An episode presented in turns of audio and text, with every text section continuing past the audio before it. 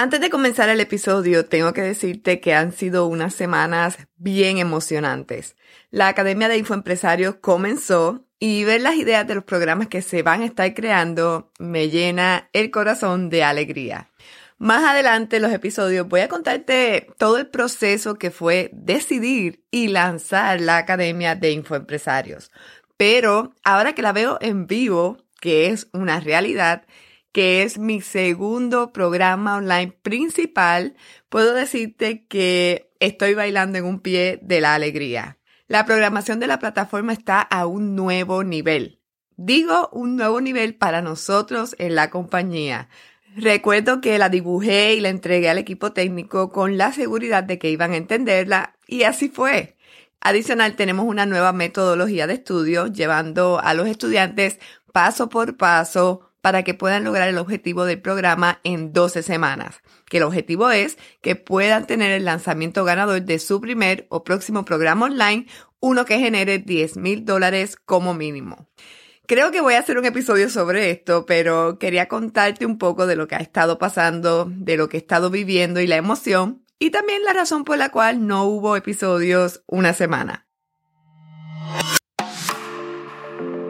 Estás escuchando Toda Empresaria, el podcast donde hablamos sobre mentalidad empresarial, negocios por internet y dinero más que suficiente. Yo soy tu host, Joannis Ochard, infoempresaria desde el 2009 y aquí comparto mi experiencia y resultados con mi negocio y los negocios de mis clientes. Si quieres tener un negocio por internet, este podcast es para ti. Vamos al episodio de hoy. Hoy voy a hablar sobre un tema que nunca pensé que iba a poder hablar, pero es parte de lo que hago todos los días. Quiero darte mis mejores consejos para escribir, pero no voy a hablarte de copywriting, que es la técnica de escribir de forma persuasiva para lograr que las personas tomen una acción. Quiero hablarte de escribir en general, porque una vez sabes escribir, puedes aprender a hacerlo de forma persuasiva. Así fue como yo lo hice. Cuando yo comencé este negocio, escribir era uno de mis miedos más grandes. Tenía tanto miedo a escribir cosas aburridas, a comerme los acentos, a poner mal las puntuaciones y a olvidar los signos de exclamación. Recuerdo que cuando me di cuenta que para tener éxito en este negocio tenía que escribir, recordaba una y otra vez a mi maestra de español, Mrs. Pasos. Ella que tanto intentó que yo aprendiera, pero yo solo quería pasar la clase. Sin embargo, yo no permití que el que yo no fuera escritora profesional me detuviera y evitara que mi contenido llegara a mi audiencia. Así que yo decidí comenzar a escribir y mejorar en el camino. Aunque creo que todo lo que he hecho en este negocio ha sido de esa manera. Mientras iba publicando, tenía tres maneras de aprender a escribir mejor y entender mis errores. La primera, Microsoft Word que te dice cuando hay un error, te lo pone en rojo y en azul y tú puedes identificar cuál es el error.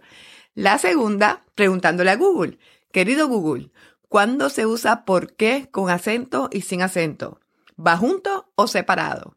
Y la tercera, mientras más publicaba, los maestros gramaticales del Internet me iban enumerando y avisando de mis errores ortográficos. Ahí estaban ellos día tras día. De hecho, todavía están. Me dicen, saludos, ese estás lleva acento en la A. Saludos, ese o sea no lleva acento porque o sea con acento se refiere a hueso. Saludos, te falta una coma antes del pero.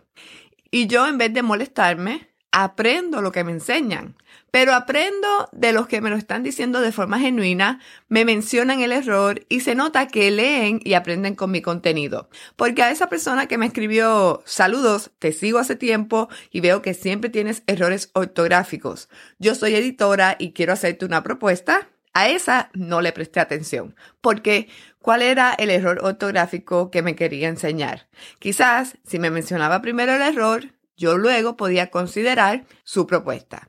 Volviendo al tema, lo que quiero decirte con esto es que no puedes tener miedo a escribir con errores ortográficos. Mejor tenle miedo a que por pensar que no sabes escribir, las personas no van a recibir tu contenido. Una vez dicha esta historia, quiero compartir mis mejores consejos a la hora de escribir. Consejo número uno, escribe todos los días. Yo tengo que escribir todos los días porque es parte de mi trabajo. Si eres empresaria, seguro que tienes social media, un podcast, un blog, una lista de email y es seguro que también tienes que escribir. Pero saca un tiempo específico, pueden ser 20 a 30 minutos, para escribir sobre un tema que te apasione. Consejo número 2. Enfrenta el miedo a escribir. Muchas veces cuando vayas a escribir vas a sentir miedo. El miedo te va a poner a pensar, es que no debo escribir sobre este tema es que no sé escribir lo suficientemente bien. Es seguro que las personas pensarán que esto es estúpido si es que llegan a leerlo.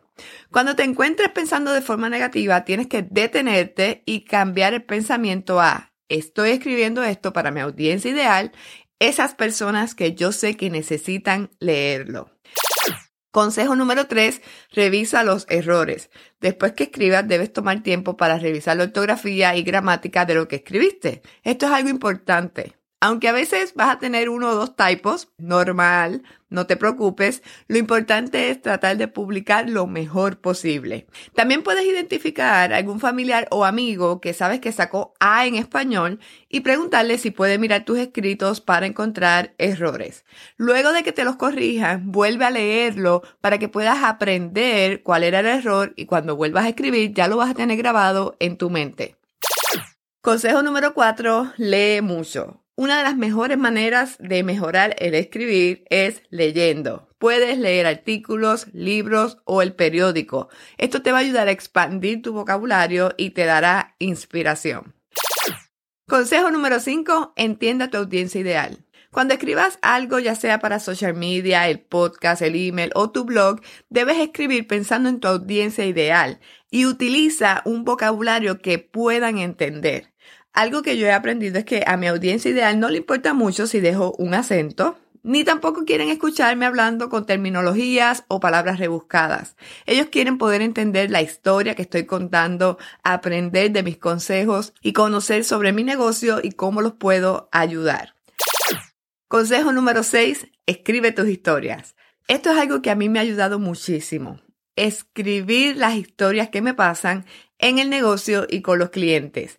De esta manera escribo más fluido porque todo lo tengo en la mente. Luego a esas historias yo le añado unos bullet points con consejos relacionados. De hecho, este episodio y la mayoría de mis episodios y publicaciones de social media están escritos de esa forma.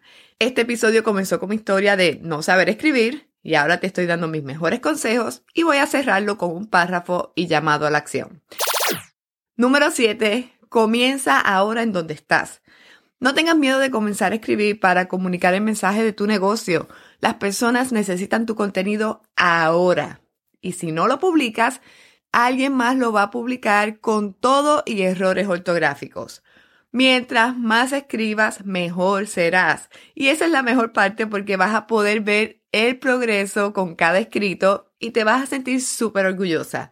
Yo estoy feliz de a dónde he llegado con mis palabras. Todavía no soy experta en ortografía o gramática, pero soy mucho, mucho, mucho mejor que hace tres años. Mis escritos me han permitido generar cientos de miles de dólares en ventas en mi negocio y para los clientes. Pero todo comenzó atreviéndome a escribir, pensando en mi audiencia ideal y cometiendo dos o tres errores. Tú puedes hacer lo mismo. Gracias por escuchar este episodio. Quiero invitarte a que te suscribas para que no te pierdas el próximo. Recuerda que puedes crear y crecer un negocio por internet que te permita ganar dinero más que suficiente y vivir el estilo de vida que realmente quieres. Déjame saber que escuchaste este episodio. ¿Cómo puedes decirme? Hazle un screenshot y colócalo en tus historias de Instagram y no te olvides de etiquetarme como Joannix, J-O-A-N-N-I-X. Y si estás escuchando este episodio de Apple Podcast, quiero pedirte que dejes tu review porque eso me ayuda a que más personas encuentren el podcast. Nos vemos en el próximo episodio.